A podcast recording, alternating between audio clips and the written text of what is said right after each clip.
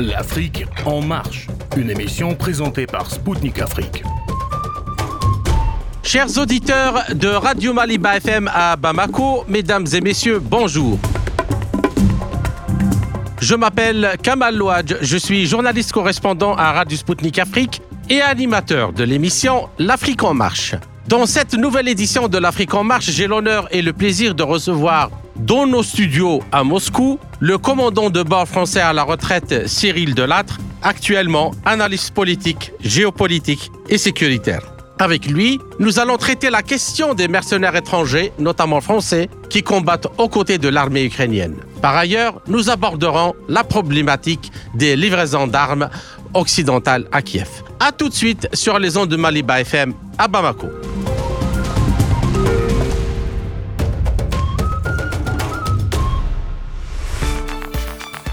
Le 16 janvier, l'armée russe avait attaqué un rassemblement de mercenaires étrangères à la ville ukrainienne de Kharkov, avec des armes de précision détruisant le bâtiment qui les abritait, a annoncé la défense russe.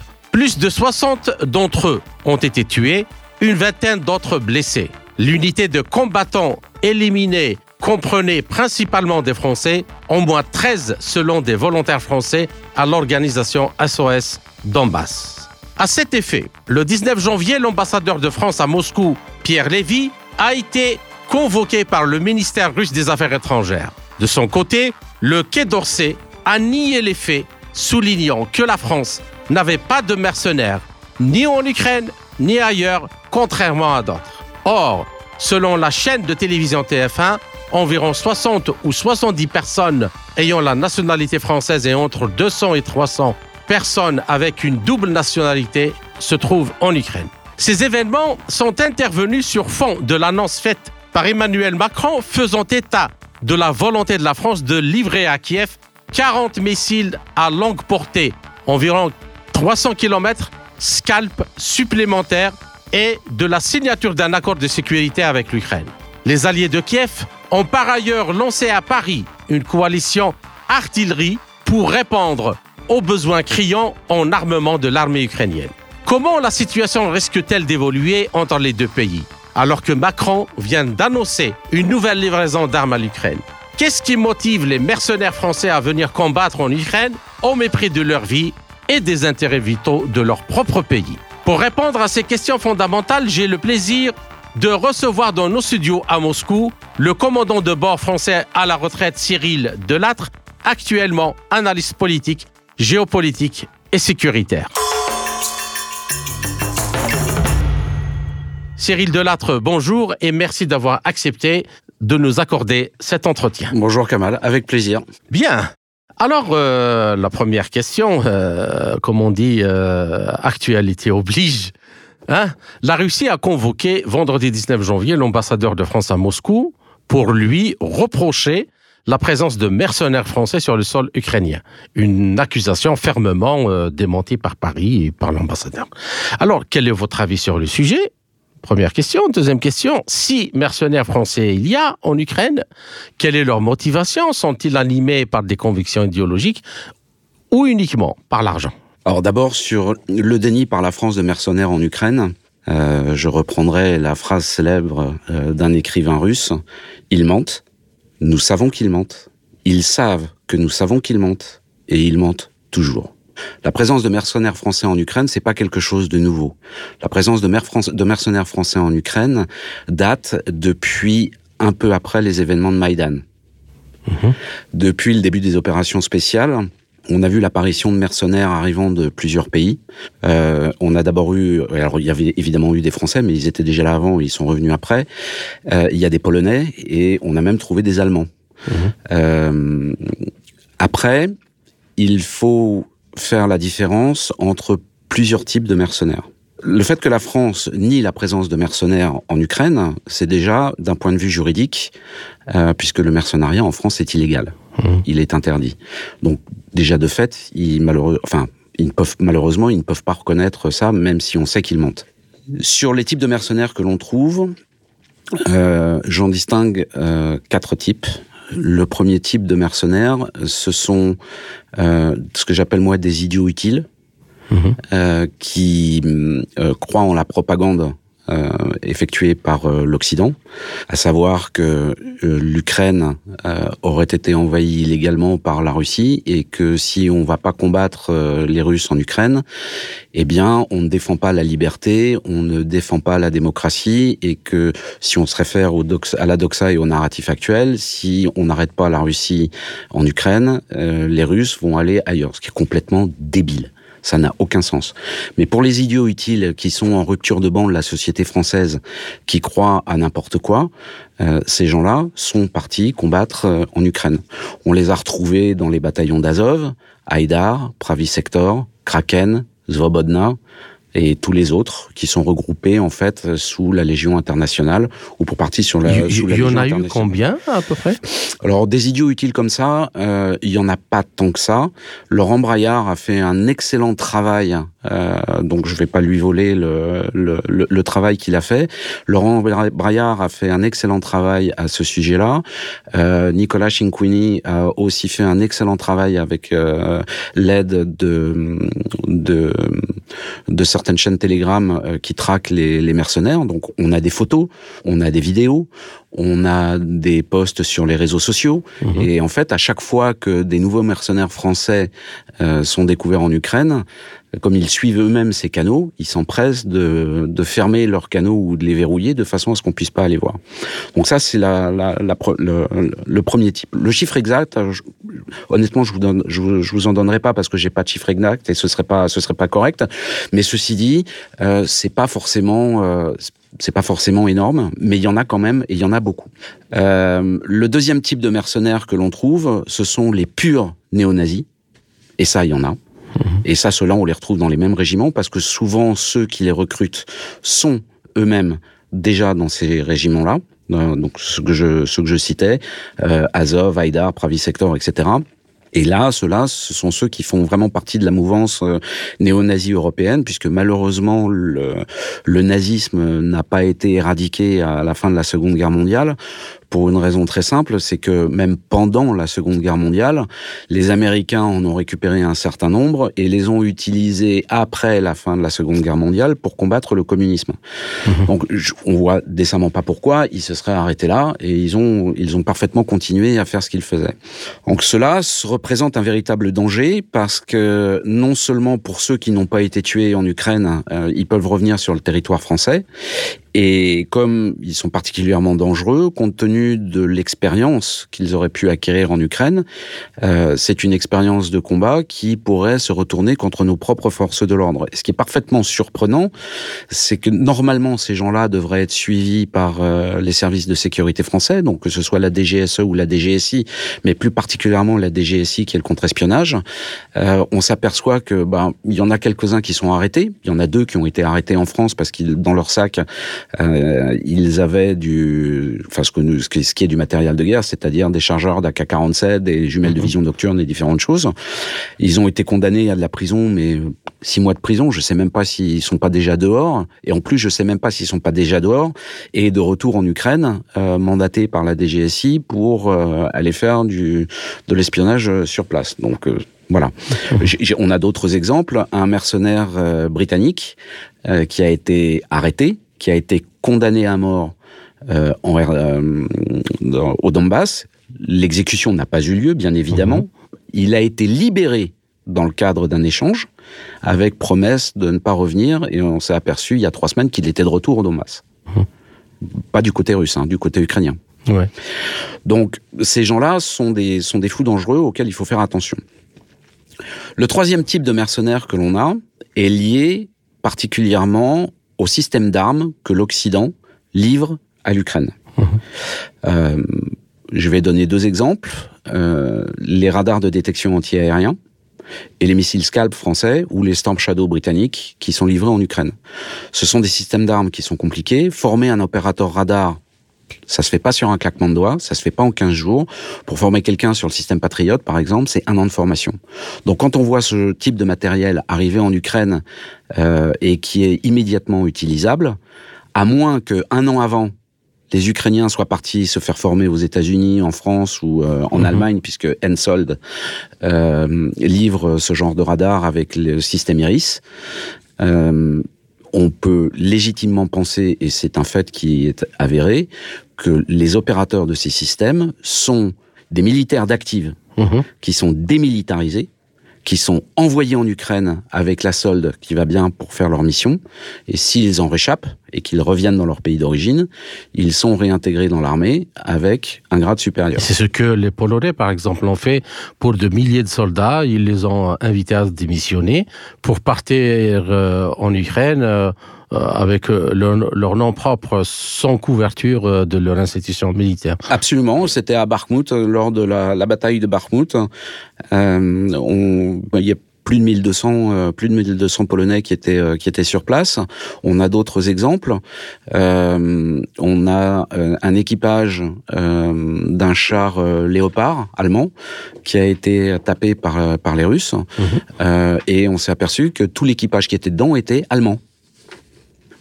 Il fallait bien quelqu'un pour le faire. Donc, si ça se fait euh, pour les Polonais, si ça se fait avec les quelques chars allemands, euh, si ça se fait avec le système Patriot, si ça se fait, ça se fait avec euh, le système Ensold, il n'y a aucune raison que ça ne se fasse pas avec les missiles Scalp français et avec les canons César et avec d'autres choses. D'accord.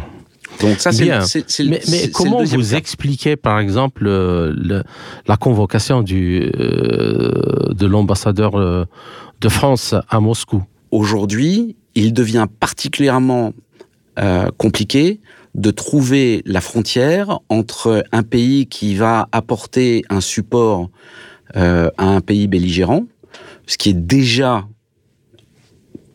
du co-belligérant, mais si en plus on a des mercenaires euh, qui sont sur place et des personnels qui sont démilitarisés sur place, euh, là, on, franchit une limite euh, qui, a déjà été franchie depuis longtemps, et je trouve que la Russie est particulièrement magnanime parce que parce qu'elle aurait pu intervenir, elle aurait pu euh, convoquer l'ambassadeur de France bien plus tôt. Euh, ils ne l'ont pas fait pour des raisons qui leur euh, sont particulièrement propres et euh, c'est pas à moi de les commenter. S'ils l'ont pas fait, c'est qu'ils avaient leur raison.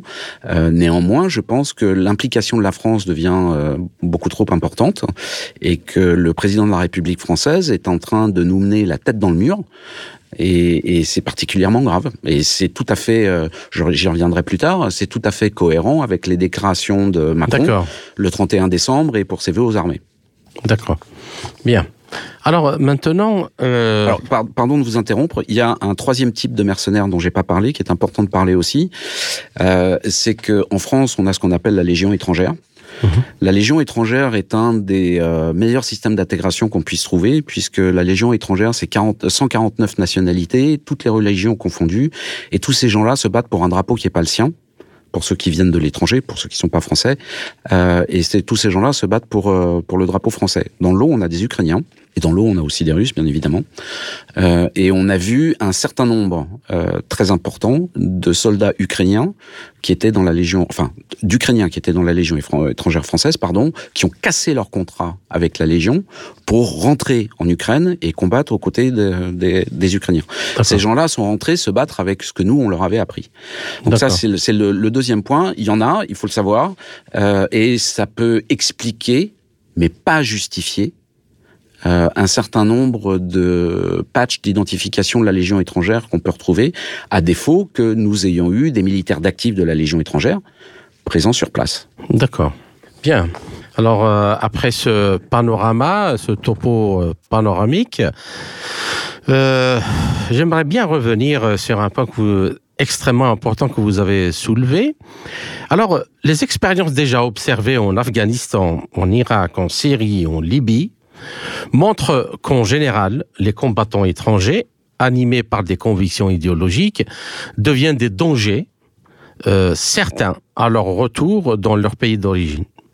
Et euh, ceci fait que, normalement, ces individus sont étroitement surveillés, comme vous l'avez dit, par les services dans l'enseignement et la sécurité. Alors, dans le contexte où des preuves fusent sur le trafic d'armes occidentales livrées à l'Ukraine, dont une bonne partie est revenue en Europe, est-ce que le même scénario ne risque-t-il pas de ce que nous avons vu dans ces pays arabes, ne risque-t-il pas euh, de se répéter avec ces mercenaires dont un bon nombre a des convictions néo-nazis?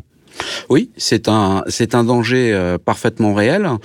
Euh, je reviendrai sur plusieurs exemples. Je vais prendre l'exemple de la Libye. Lorsque l'OTAN est intervenu en Libye euh, on a largement contribué à la déstabilisation de ce pays par l'élimination de Muammar Kadhafi. Mmh. Lorsque Muammar Kadhafi a été euh, exécuté, parce qu'il a été exécuté, mmh. euh, on a vu tout un tas d'armes qui se sont envolées des dépôts, a, parce que la, la, Libye avait beaucoup d'armes, qu'on a retrouvées au Mali, qu'on a retrouvées au Niger, qu'on retrouve un peu partout, etc.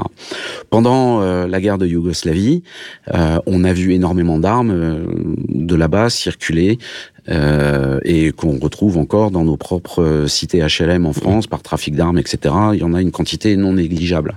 Je pourrais prendre euh, d'autres exemples, euh, des armes qui ont été envoyées en Syrie pendant la guerre pendant la guerre civile qui, qui se retrouvent sur le marché noir c'est courant.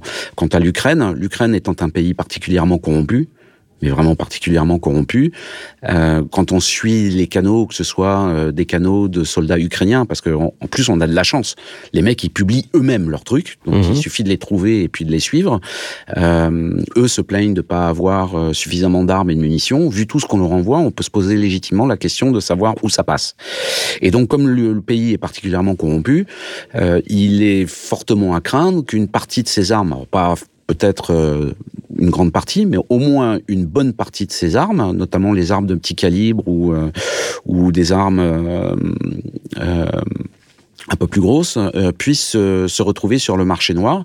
D'ailleurs, on en a retrouvé au Mexique, puisque des cartels mexicains se sont retrouvés avec des lance-roquettes qui avaient été envoyés en Ukraine. Et on en a retrouvé aussi dans la bande de Gaza, euh, qui avait été envoyé en Ukraine. Donc euh, la question est légitime. Euh, tôt ou tard, la question va se poser pour la France. D'ailleurs, euh, lors de questions à l'Assemblée nationale au ministre, un ministre français a posé la question. La réponse a été parfaitement laconique, puisque les services de renseignement français qui sont censés suivre ces gens n'ont pas non plus forcément tout le personnel à disposition. Euh, et, et, surtout, euh, ces gens-là arrivent à rentrer sur le territoire français et ressortir du territoire français sans forcément passer par des points de contrôle, et donc à cause de Schengen.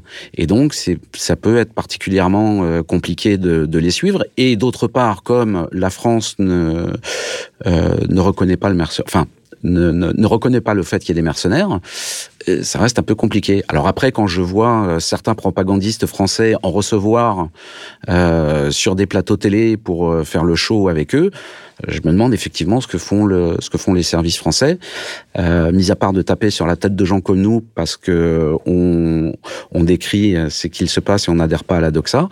Euh, c'est pas sur nous qu'il faut taper, ce serait plutôt sur ces gens-là. D'accord. Alors, euh, puisque le danger est aussi euh, important, Laissez-moi vous poser une autre question pour pousser un peu le bouchon un peu loin. Alors, dans le contexte de la crise économique, nous avons vu durant, l'histoire les oligarchies qui gouvernent généralement les pays quand euh, l'économie ne va pas, va mal, euh, la crise financière et sociale qui frappe durement actuellement euh, l'Europe. Le risque de voir ces groupuscules néo-nazis profiter de l'occasion pour semer le chaos euh, n'est-il pas à prendre au sérieux? Et pourquoi cet aveuglement de la part des autorités européennes, françaises notamment? Alors que le, le, les leçons dans l'histoire sont légion, c'est pas. Euh... On, on, nous sommes en train de rentrer dans une période qui va être euh, particulièrement sensible et particulièrement compliquée. Euh, vous savez que au mois de juin 2024, il y a les élections européennes. Euh, cette année, enfin l'année dernière, au mois de novembre, euh, nous avons vu le euh, l'Assemblée européenne euh, voter la révision des traités européens, mmh. ce qui a été voté aussi en, en, en loose day, entre guillemets, à 3 heures du matin dans l'Assemblée, à l'Assemblée nationale française, dans un hémicycle particulièrement vide. Euh, L'idée, en fait, nous sommes en train de voir une transformation de l'Union européenne. Il ne faut pas se voiler la face. Euh, L'OTAN a perdu cette guerre. L'Union européenne a perdu cette guerre. Enfin, cette guerre. Non, pardon. C'est pas une guerre. Ce sont des opérations spéciales, mais eux considèrent que c'est une guerre. Mmh. Euh, L'OTAN a perdu tout ça. L'Union européenne a perdu tout ça. Les États-Unis ont perdu tout ça. Euh, néanmoins, on est face euh, à une coalition qui est en train de se mettre en place et nous risquons de voir une modification profonde de l'Union européenne qui risque de se transformer en ce que souhaitaient les États-Unis, euh, à savoir les États fédéraux européens, euh, d'où la révision de ces traités européens. Vous vous souvenez de Maastricht? Maastricht, mhm. nous avions dit qu'on n'en voulait pas, on nous a dit oui, oui, on vous a bien entendu, mais on va vous l'imposer quand même. Et là, ils sont en train et de... même le traité de, de Lisbonne aussi. le traité de Lisbonne aussi. Et donc là, ils vont faire exactement pareil. Et pour Macron, c'est quelque chose de très important parce que Macron ne travaille pas pour la France. Macron travaille pour les États-Unis et pour l'Europe. D'ailleurs, le simple fait qu'il dépoile euh, l'armée française, c'est parce qu'il veut prouver qu'on n'a pas besoin d'une armée française, mais qu'on a besoin euh, d'une armée européenne. Au niveau de l'armée française, euh, son idée, c'est de la limiter à la force de frappe nucléaire et la force défensive de, de la France, mais ça s'arrête là.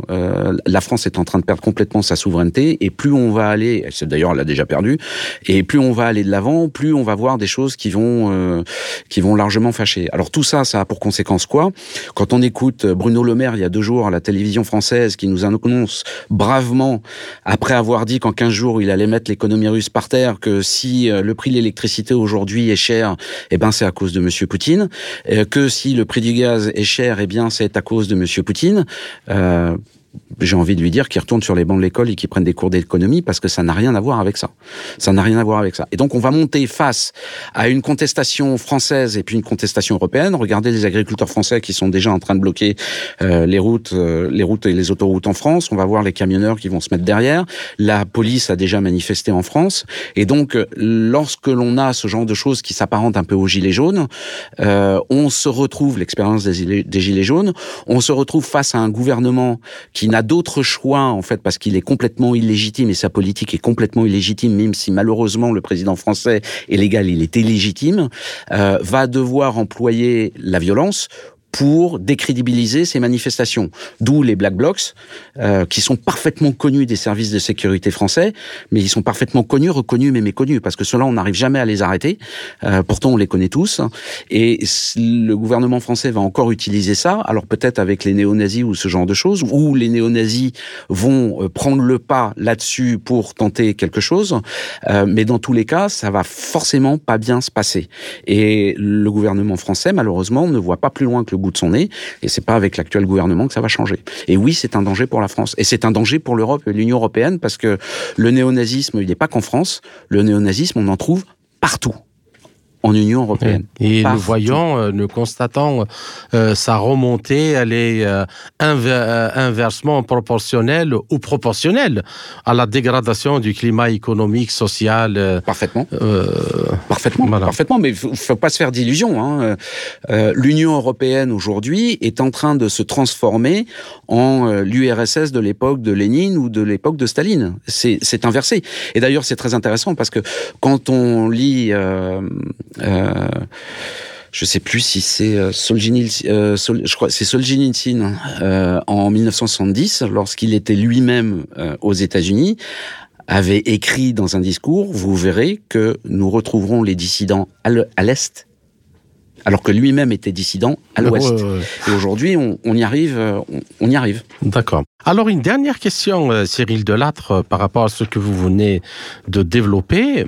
Alors, lors de l'opération de renversement du guide de la révolution libyenne Muammar Kadhafi, le colonel Muammar Kadhafi, des quantités énormes d'armes donc qui étaient dans les stocks, comme vous avez dit, mais il y a aussi d'autres. Euh, C'était une très grande quantité qui ont été déversées par l'OTAN sur le territoire libyen sous prétexte d'aider les populations et les groupes combattants à faire face à, l'armée libyenne. In fine, ce que vous avez dit, à juste titre, ces armes ont servi à déstabiliser tous les pays du Sahel, mais surtout à alimenter la guerre civile en Syrie et en Irak. Alors, ma question, sans vouloir euh, tirer les choses par les cheveux ou paraître un peu complotiste, mais comme vous avez dit, il y a des questions légitimes qu'on peut bien se, se poser.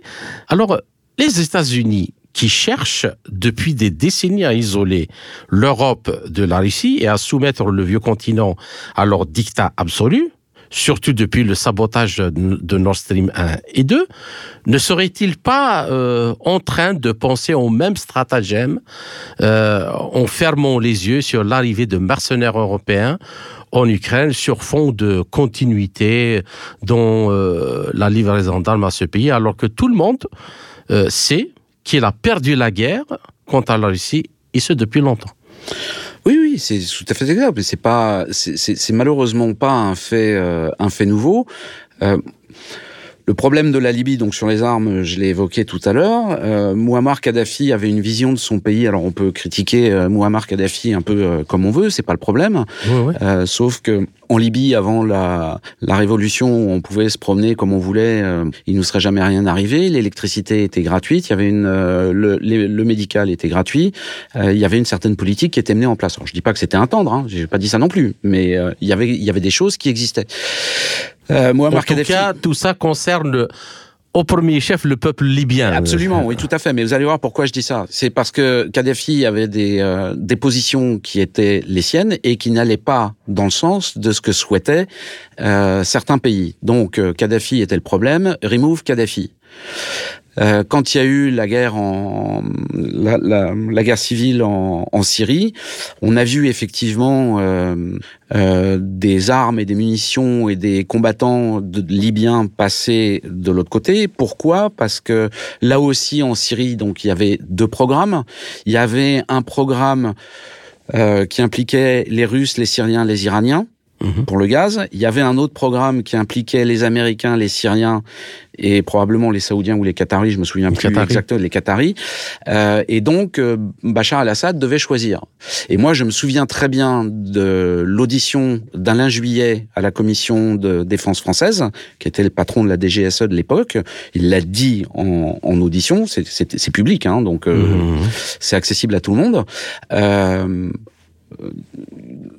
plus haut, on lui a dit, ah bah Bachar, c'est le problème, remove Bachar parce que Bachar avait décidé de travailler avec euh, les Russes et les Iraniens plutôt que de travailler avec euh, l'Occident. Donc il fallait le faire. C'est ce qu'on a fait. Euh, quand on regarde l'implication des Américains en Ukraine, on sait très bien que les coups d'État de 2014 euh, pour euh, Yanuchenko, etc., tout ça, ça a été fomenté par l'Occident et que l'Occident est arrivé en Ukraine dès 2014. On a commencé l'OTAN et puis l'OTAN s'en cache même pas et les Français s'en cachent même pas non plus. On a formé les Ukrainiens.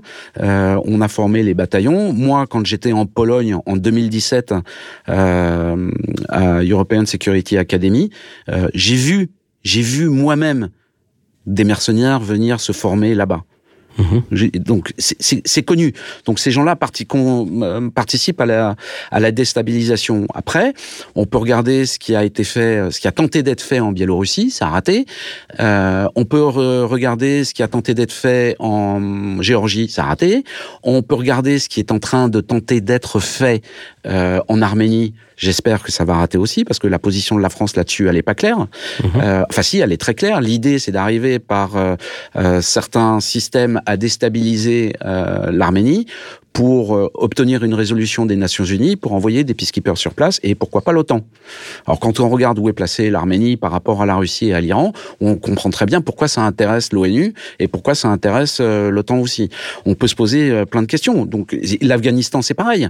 Euh, D'ailleurs pour revenir sur les mercenaires en Afghanistan ou même en Libye, je prendrai l'exemple de d'Eric Prince et de Blackwater mhm. euh, en Afghanistan, euh, comme je peux prendre euh, l'exemple de certaines, enfin d'une société militaire privée française bien particulière qui opérait en, en Libye, dont son patron s'est littéralement fait exécuter euh, par le CNT.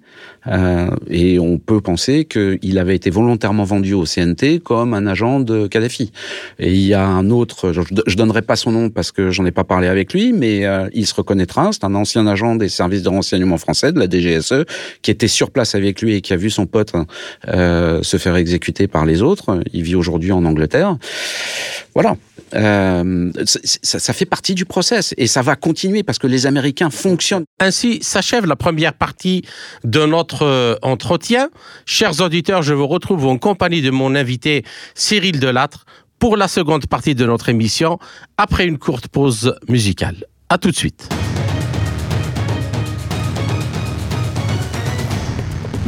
Suivez Spoutnik Afrique sur Maliba FM. Du lundi au vendredi à 19h, Spoutnik décryptera l'actualité africaine et internationale dans ses émissions Zone de contact et Afrique en marche. Politique, économie, défense, diplomatie. Des spécialistes de renom vous donneront une vision alternative à celle proposée par les médias mainstream. Du lundi au vendredi à 19h sur Maliba FM.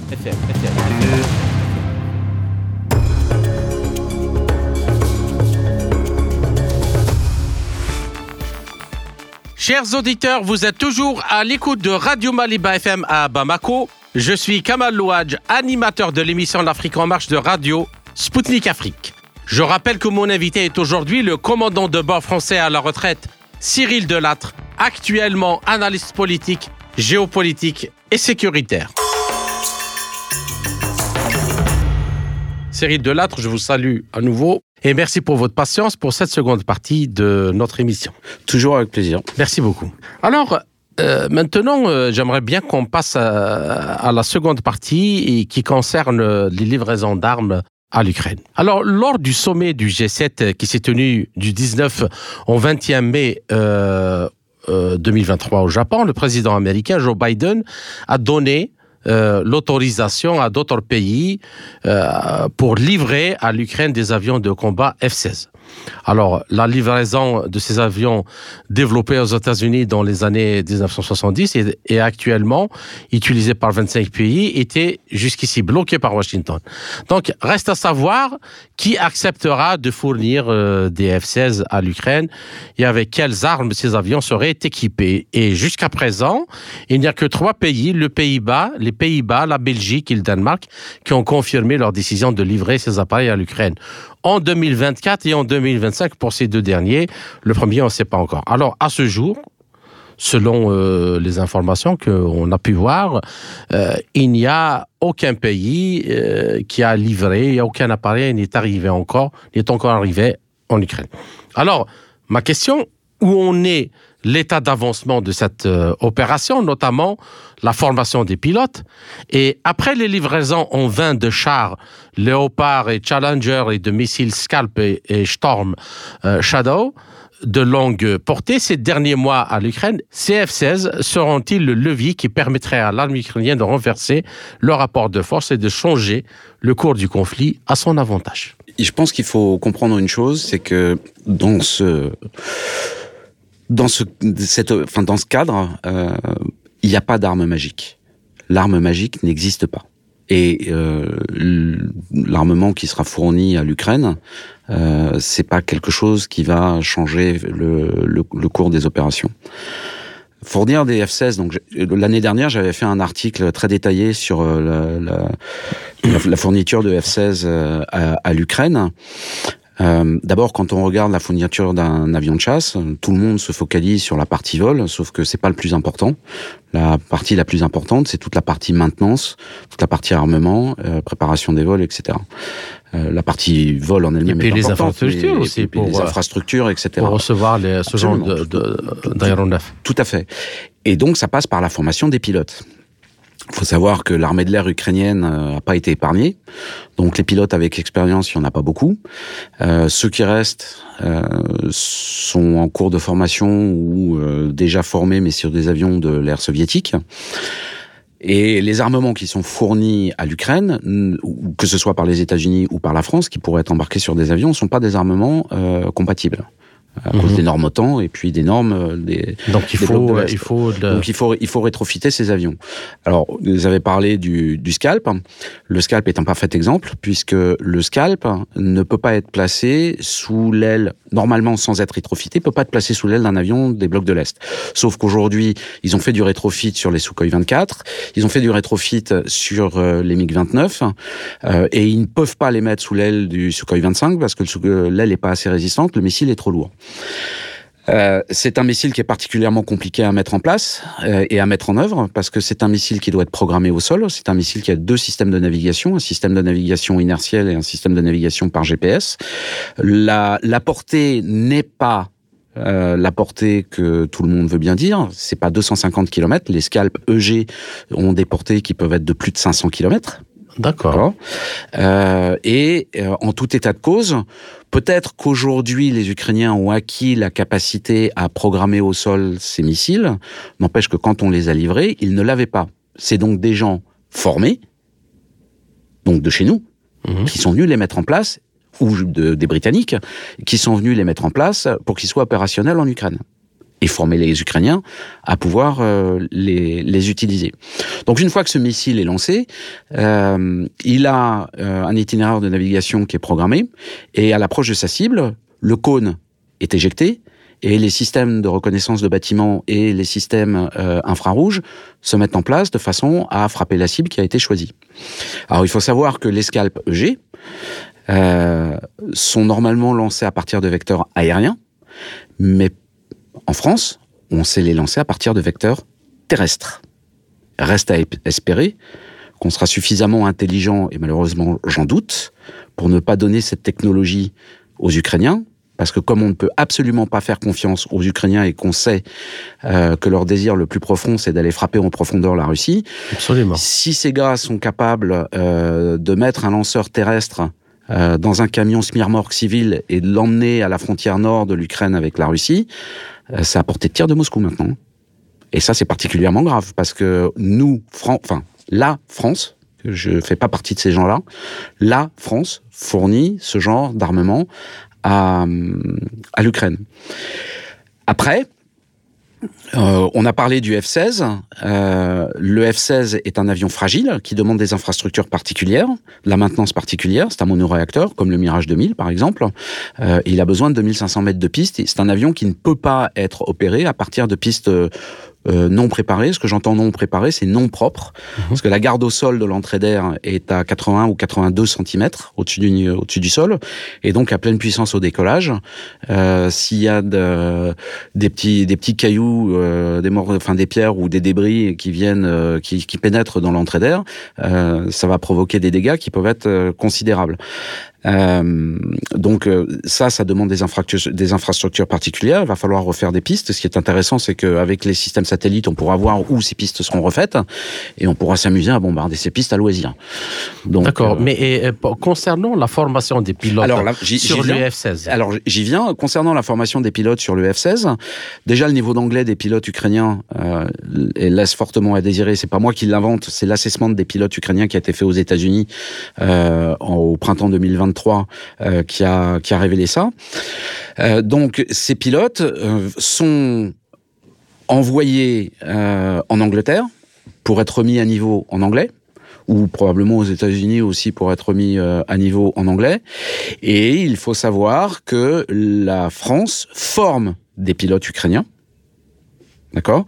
Donc, après avoir remis à niveau ces, euh, en anglais ces pilotes ukrainiens, certains d'entre eux sont réintégrés en France pour être formés selon un cursus qui sera très certainement un cursus allégé par, la euh, par rapport à la formation de nos propres pilotes de chasse français. Euh, et donc, ce cursus de formation va passer par des vols sur PC-21, euh, qui est le Pilatus PC-21, qui est la parfaite transition entre le turboprop et le réacteur. C'est un avion euh, extraordinaire. Euh, et à l'issue de cette formation sur PC-21, sera formé sur AlphaJet. Alors je vous rappelle qu'on avait mis au rencard tous nos AlphaJet puisque les derniers pilotes de chasse français macaronnés ont été macaronnés euh, fin juin ou début juillet 2023, que normalement ces avions sont partis à la retraite et qu'on va ressortir ces avions pour former les pilotes ukrainiens. Ils seront certainement pas formés sur tout le domaine de, de, de, vol. Ils seront formés sur un domaine bien particulier. Et je vais expliquer pourquoi juste après. Et normalement, à l'issue de cette formation, si on suit le cursus des Mhm. pilotes de chasse français, à l'issue de cette formation, euh, ces pilotes sont euh, envoyables en formation soit sur Rafale, soit sur Mirage 2000. Alors pourquoi je parle du Mirage 2000 Parce que la France n'a pas de F-16, effectivement, donc euh, c'est pas notre problème. Mais la France a du Mirage 2000. On a des Mirage 2000-D qui ne sont pas des chasseurs mais des bombardiers, qui sont des biplaces avec un pilote et un NOSA. Le NOSA c'est le navigateur officier système d'armes. Et ça, euh, pour reprendre une expression qui n'est pas de moi, c'est un camion à scalp et un camion à bombe guidée qui sont particulièrement les armements, euh, mis à part l'artillerie, dont Macron a dit que ce seraient des armements livrés à l'Ukraine. Moi, j'entends parler du Mirage 2000-D depuis l'année dernière. Au début, C'est-à-dire que vous voulez dire que euh, avec les systèmes Scalp qui seront livrés à l'Ukraine, il est fort possible que la France est en train de préparer la livraison de, de Mirage 2000 des euh, C'est- quelque chose qui est fort possible. Avec le retrait des forces armées françaises d'Afrique, on a un certain nombre de Mirage 2000D qui sont retournés sur le territoire français. Ce sont, si on regarde la loi de programmation militaire euh, française 2024-2030, on parle de 52 avions euh, 2000D qui doivent être rétrofités mi-vie. Euh, sauf que dans la loi de programmation militaire française, on n'en trouve pas 52, mais on en trouve 45 ou 48, je sais plus exactement, je crois que c'est 48. Euh, les autres vont passer où? D'accord? Et c'est pas quelque chose de secret puisque ça a été rendu euh, ça a été rendu public sur des sites bien particuliers. Euh, la France discute euh, de la fourniture potentielle de ces avions euh, à l'Ukraine. Au même titre, euh, d'ailleurs, que l'Ukraine a signé un protocole euh, de soutien mutuel entre la Grande-Bretagne et, et l'Ukraine. Et Macron a dit que bah, la France allait emboîter le pas. euh, à ce même protocole avec les Ukrainiens. Alors quand on voit euh, le ministre des Affaires étrangères que nous avons malheureusement qui se déplace en Ukraine et qui met en place ce genre de choses, on peut s'attendre à un certain, un certain truc. Et euh, malheureusement, c'est cohérent avec les déclarations de Macron par rapport aux scalps qui vont être livrés, par rapport aux bombes AASM qui vont être livrées à l'Ukraine. C'est effectivement quelque chose qui est mis sous l'aile d'un Mirage 2000-D. Il n'y a pas à discuter. Il n'y a pas à discuter. Si on veut le mettre sous l'aile euh, d'avions euh, de l'ère soviétique, qui est utilisé par, euh, par l'Ukraine aujourd'hui, ça demande du rétrofit. Mhm. Donc, c'est plutôt dramatique. Bien. Alors, euh, lors d'une réunion virtuelle du Defense Writers Group le 18 août 2023, le commandant des forces aériennes américaines en Europe et en Afrique, le général James B. Ecker, a expliqué que l'Ukraine ne disposera pas de F-16 avant l'été 2024. Et, soulignant qu'il faudra attendre encore 4 à 5 ans avant que les pilotes ukrainiens puissent véritablement utiliser ces aéronefs de manière efficace. Et d'enfoncer encore le clou, le haut gradé précise que ces avions ne sont pas une solution miracle pour l'armée de l'air ukrainienne, indiquant que ce, ce que le F-16 apportera à Kiev, c'est une meilleure compatibilité avec les équipements que nous leur fournissons actuellement. À l'heure actuelle, les armes que nous leur fournissons doivent être adaptées à des chasseurs datant de l'époque soviétique, comme le MiG-29 et le Su-25 ou 27. C'est ce que vous venez d'expliquer. Alors, une question directe, Cyril Delattre. Êtes-vous d'accord donc euh, avec euh, ce que le général euh, Becker dit? Et la même analyse s'applique-t-elle aux missiles air-sol franco-britanniques, Scalp ou Storm euh, Shadow, de frappe dans la profondeur, tirés en France depuis donc les chasseurs Rafale ou Mirage 2000, euh, dont Macron a annoncé une nouvelle livraison de 40 unités. Absolument. Euh, il faut alors il faut rappeler que Ecker, euh, c'est lui qui avait aussi annoncé officiellement d'ailleurs, avant même que la France le dise. C'est là où on se rend compte de la, totale perte de souveraineté de la France. C'est qu'Ecker a dit en premier, avant que la France le confirme, que la France allait former des pilotes de chasse ukrainiens. Donc ça déjà, c'est et ça, ça a été fait l'année dernière. Euh, j'avais expliqué quand euh, j'avais fait cet article sur le F-16 que de toute façon, on ne les verrait pas avant au mieux fin du premier trimestre, début de l'été 2024. Parce que, euh, comme je l'ai expliqué, il faut reformer ces pilotes en anglais, il faut les former à voler sur ces avions, et ça se fait pas en deux coups de cuillère à peau. Je suis mhm. commandant de bord moi-même, euh, je peux vous dire que ça se fait pas en deux coups de cuillère à peau. Euh, donc je, à ce niveau-là, je je suis pas surpris. Après, il faut bien comprendre une chose, c'est que euh, ces avions, d'ailleurs, que ce soit le F-16 ou que ce soit le, le, le Mirage 2000-D, faut savoir où ils vont être basés. Ils peuvent pas être basés dans l'est de l'Ukraine. Ils sont forcément basés dans euh, l'ouest de l'Ukraine, le plus proche possible, en fait, de la frontière avec euh, soit la Pologne, soit avec la Roumanie, euh, de façon à pouvoir avoir des organes de maintenance qui soient pas trop loin. Les Roumains ont déjà dit qu'ils formeraient, enfin, ils ouvriraient leur espace aérien pour la formation de ces pilotes, etc. Donc à ce niveau-là, malheureusement, la chose elle est, entendue, euh, mais ça pose des problèmes, des problèmes logistiques et ça pose des problèmes de maintenance. Encore une fois, si on livre aujourd'hui ces avions aux Ukrainiens, on met quel pilote dedans, on les entretient comment, on les maintient comment, etc., etc. Donc ça, c'est pas quelque chose qui pouvait être fait au pied levé. Donc 2000, l'été 2024, ça semble, ça semble cohérent et ça va malheureusement dans la cohérence d'autre chose, c'est la recherche à tout prix du gel de ce conflit par les euh, par l'OTAN et par les Américains, les Français et l'Union européenne, de façon à permettre aux Ukrainiens euh, de pouvoir développer ce, ce, ce, ce, genre de choses. Donc malheureusement, oui, c'est. Et, et alors, euh, dans ce cas, euh, dans le, le, le, contexte avec lequel les choses évoluent en Ukraine actuellement euh, pour l'opération spéciale militaire russe, notamment depuis le début de, du conflit à Gaza entre la résistance palestinienne et Israël. On a vu quand même un, un refroidissement euh, avéré des Occidentaux à livrer les armes ou à parler même de l'Ukraine dans, les médias. Est-ce que c'est vraiment... Euh, euh, efficient d'aller encore livrer ces armes à la fin de, de l'été 2024. Est-ce que cela servira à quelque chose? Non, parce que, enfin, oui et non. Euh, non, ça servira à rien parce que, comme je l'ai dit tout à l'heure, il n'y a pas d'arme magique. Donc euh, ça changera pas le cours des choses. Euh, en, je, reprendrai ce que malheureusement, et je le dis pas avec amitié, mais parce que c'est une connerie sans nom. Euh, ce que Stoltenberg a dit récemment, si on veut trouver euh, un moyen pacifique euh, de clore ce conflit, il faut livrer plus d'armes à l'Ukraine. Mmh. C'est c'est du niveau de Macron à ce niveau-là. Hein. Je suis désolé, Pacifique. mais euh... ouais. trouver un moyen de, de régler le conflit pacifique. Ça, mais... On veut régler le Pacifique, mais on va, li on, on va livrer oh. plus d'armes pour y arriver. C'est Macron n'aurait pas fait mieux ou d'autres n'auraient pas fait mieux. C'est comme euh, prétendre euh, éteindre un feu en l'aspergeant d'essence. C'est ça. Alors on peut allumer un contre-feu avec ça. Effectivement, on peut arriver à faire ça, mais là, dans le cas précis, c'est surtout pas réfléchi. Donc euh, oui, oui, bien sûr. Euh, d'ailleurs, euh, la délégation ukrainienne vient de se friter euh, sévèrement avec la, dé la délégation israélienne lors d'un meeting qui a eu lieu récemment. Euh, le problème, il est que les États-Unis euh, sont face à un, un échec retentissant de tout ce qu'ils ont tenté de mettre en place depuis 2014, parce que ce conflit n'a pas commencé en 2022, c'est pas vrai. Les Américains le préparent, l'Union européenne le prépare, les Français le préparent depuis Maïdan. Mmh. Voilà, ça n'a pas commencé en 2022. Et ce qui est en train de se passer aujourd'hui, c'est l'échec complet de l'OTAN, c'est l'échec complet de l'Union européenne, c'est l'échec complet des États-Unis. Or, en 2024, il y a des élections aux États-Unis. Et ils se retrouvent aujourd'hui dans la même situation qu'en Afghanistan.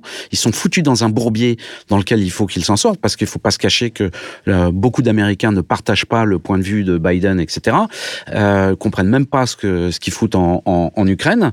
Et donc, il faut que les Américains arrivent à s'en sortir, enfin, les démocrates américains arrivent à s'en sortir pour pas perdre les élections de 2024. Donc, progressivement, non, non, on n'a plus d'argent, on donne plus d'argent à l'Ukraine. Mais faut pas se le cacher.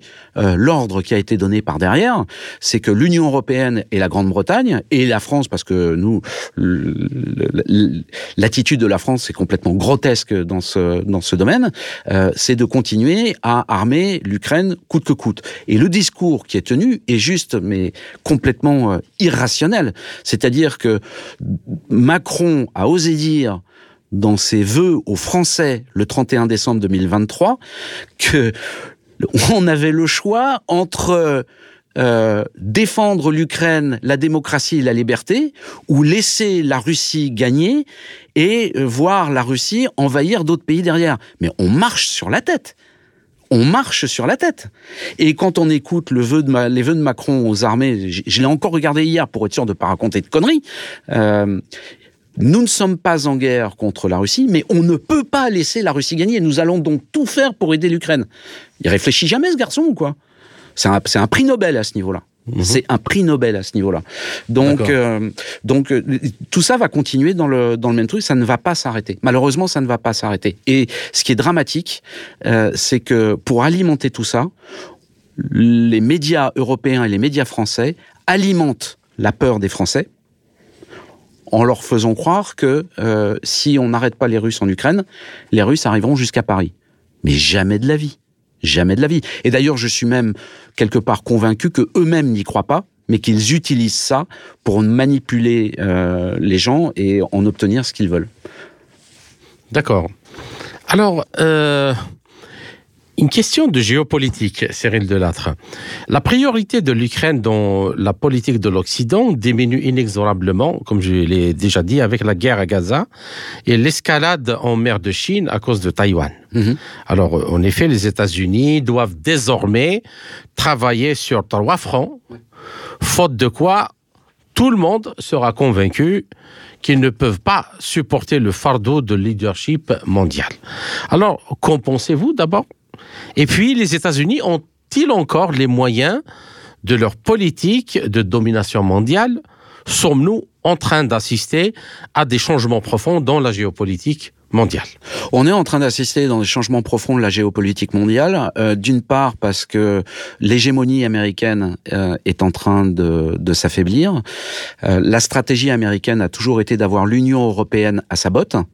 Euh, c'est ce qu'elle réussit à faire, puisque depuis la fin de la, Seconde Guerre mondiale et euh, la guerre froide, la stratégie américaine a toujours été d'établir un corridor, ce qu'on appelle une buffer zone entre la mer Baltique et la mer Adriatique, pour empêcher l'Est de se rejoindre l'Ouest. Et une des plus grandes peurs des Américains était de voir la puissance russe alliée à la puissance de travail allemande. D'ailleurs, les Américains font tellement peu confiance aux Allemands que pour être sûr euh, que les Allemands ne se rapprochent pas des, Russes, les Américains ont fait péter Nord Stream, mhm. dans lequel, je rappelle, pour la petite anecdote, euh, que notre cher ambassadeur de France, euh, Monsieur Pierre Lévy, euh, avait dit, parce que j'ai été témoin oral de, de ce qu'il avait dit, euh, en 2021, euh, il avait dit que la France n'avait aucun intérêt dans Nord Stream. On lui a largement rappelé qu'on avait investi 1,6 milliard d'euros dans le problème et que bah si on y avait un intérêt. Et quand on écoute euh, le maire dire que c'est de la faute de Poutine si on paye le gaz trop cher, l'électricité trop cher, euh, bah, j'ai envie de lui faire prendre des cours d'économie et de lui rappeler d'autres choses avant.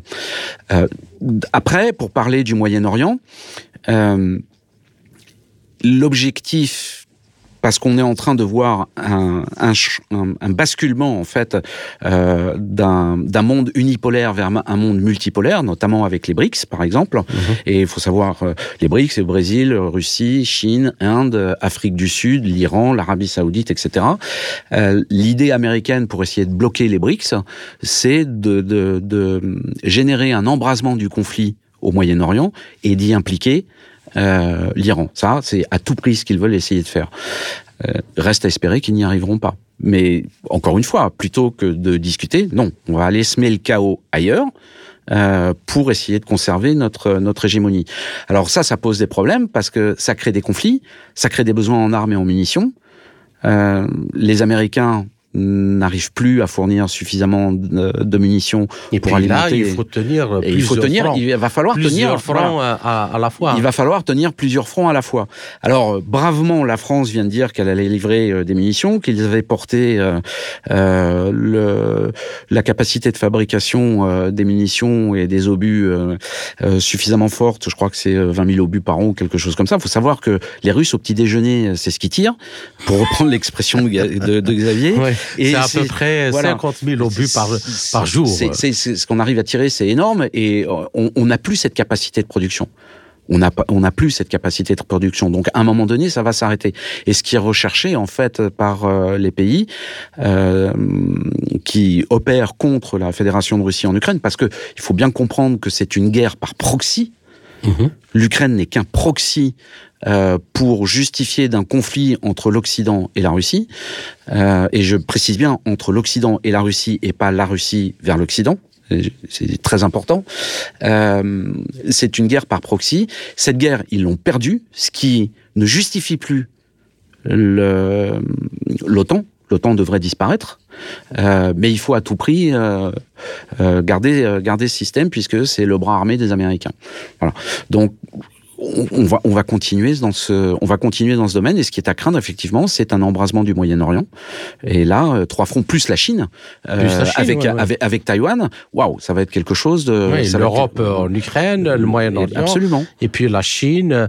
Et c'est pas n'importe quel pays. Là, on a les, plus grandes puissances euh, militaires, même économiques, de, de l'Eurasie, la Russie, la Chine et l'Iran. Absolument. Et ce qui est paradoxal, du reste, c'est que les, les Américains ne sont pas vraiment compte de ce qu'ils sont en train de faire, parce que les Américains sont dépendants de la Chine pour leurs propres importations, puisque les Américains ne produisent pas tout, ils l'importent de Chine, et les Chinois sont aussi dépendants de leurs exportations.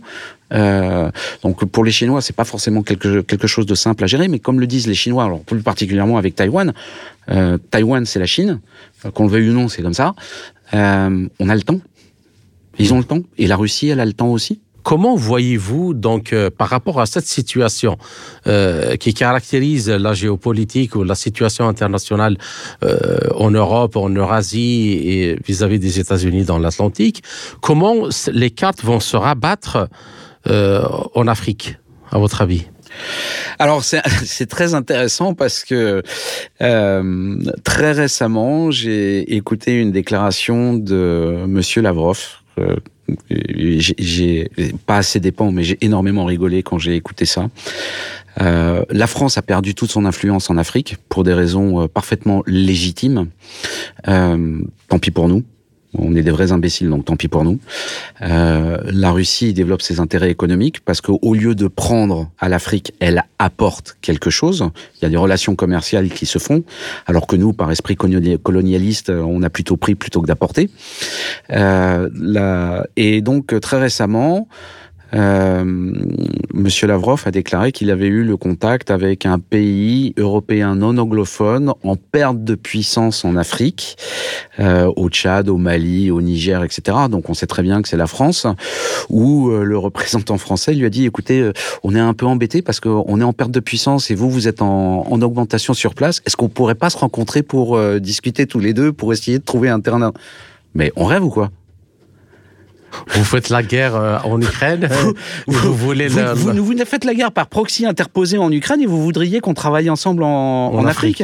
Mais ils sont malades. Enfin, les Français sont malades. Ouais. Voilà. Euh, c'est donc euh, ce que la Russie est en train de faire en Afrique, c'est très bien. Ils développent des partenariats avec les Africains, avec les différents pays d'Afrique. on, ne peut que s'en féliciter et regretter que la France n'ait pas été capable de faire ce genre de choses. Je vais prendre un exemple très précis. Mhm. L'envolée du prix de l'uranium. Depuis que les Français ont quitté l'Afrique, l'uranium est enfin vendu par les pays africains au prix auquel il devrait être vendu. Ce qui n'était pas le cas lorsque nous y, nous, y étions. Mhm. Des exemples comme ça, j'en ai plein. Mhm. On n'a pas le temps de tous les citer, mais... Euh, Et par rapport donc à la présence américaine, dans cette situation-là de, faiblesse qu'on voit, soit au Moyen-Orient, soit en Europe, euh, en Ukraine ou dans la mer de Chine, est-ce que euh, les Américains auront ou ont les moyens de, de maintenir leur présence en Afrique et d'influencer la politique que, et l'économie dans ce continent, ou euh, on est bien parti pour voir le même scénario euh, que la France pour les Américains. Alors, je dirais que l'avantage des Américains par rapport à la France, c'est que euh, ils, ont une planche à billets qui tourne à plein régime. Je pense qu'il leur en faudrait même une deuxième pour arriver à fournir tout ce qu'ils ont besoin. La dette américaine a dépassé les 34 000 milliards de dollars. Enfin, c'est considérable, puis on continue. comment dire comme je l'ai dit, on est face à un monde unipolaire qui est en train de s'effondrer pour euh, voir la mise en place d'un monde multipolaire. Le dollar n'est plus la monnaie refuge qu'elle a, qu'elle a été, puisque euh, des échanges se font en commerce international maintenant en yuan, en rouble, euh, en roupie, etc. pour les Américains, économiquement, ça va, ça va être difficile, et c'est pas les démocrates qui vont arranger les choses. Peut-être même pas forcément les républicains non plus, du reste, mais enfin certainement pas les démocrates. Et l'influence américaine est en train de tomber. Et D'accord. Ben, chers auditeurs, notre entretien arrive à sa fin. Cyril Delattre, je vous remercie pour euh, toutes les informations avec lesquelles euh, vous nous avez éclairés. J'espère vous retrouver dans les quelques semaines à venir dans un autre entretien pour traiter d'un autre sujet. Merci encore une fois et à très bientôt. À très bientôt et merci de m'avoir invité. Je vous en prie. C'était le commandant de bord français à la retraite Cyril Delattre actuellement analyste politique, géopolitique et sécuritaire. Ainsi s'achève cette édition de notre émission L'Afrique en marche, proposée par Radio Sputnik Afrique en partenariat avec Radio Maliba FM à Bamako. Je suis Kamal Louadj. Merci de nous avoir suivis. Tout en espérant avoir été à la hauteur de vos attentes, chers amis, je vous retrouverai très bientôt pour une autre émission. D'ici là, portez-vous bien. L'Afrique en marche une émission présentée par Spoutnik Afrique.